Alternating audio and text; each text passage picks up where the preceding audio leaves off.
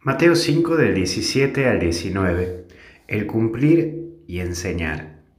En primer lugar es dar cumplimiento y esto nos lleva a pensar que en la vida la religión no es una cosa para tomársela a la chacota o un uso al estilo de delivery.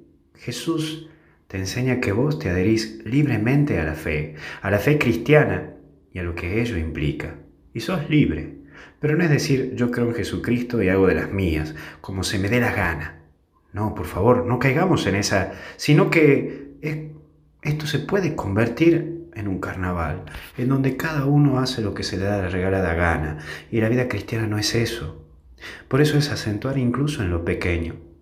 Tampoco es caer en una religión estructuralista, en donde se busca reducir la fe en solo normas. Eso también es malo, todo extremo es malo. Es triste ver personas que caen hasta en lo más mínimo de lo ritualístico, pero dejando de lado la caridad, y el sentido común. Así que en eso, por favor, tener cuidado, porque esto nos aleja, nos separa, y lo que menos hay allí es el espíritu evangélico. Más bien hay mero cumplir y cumplir. Y por último, el reino. Jesús nos recuerda el fin de todo esto, que es la vida eterna, la eternidad, el gozar de la presencia de Dios. Nuestro premio es ese y no otro.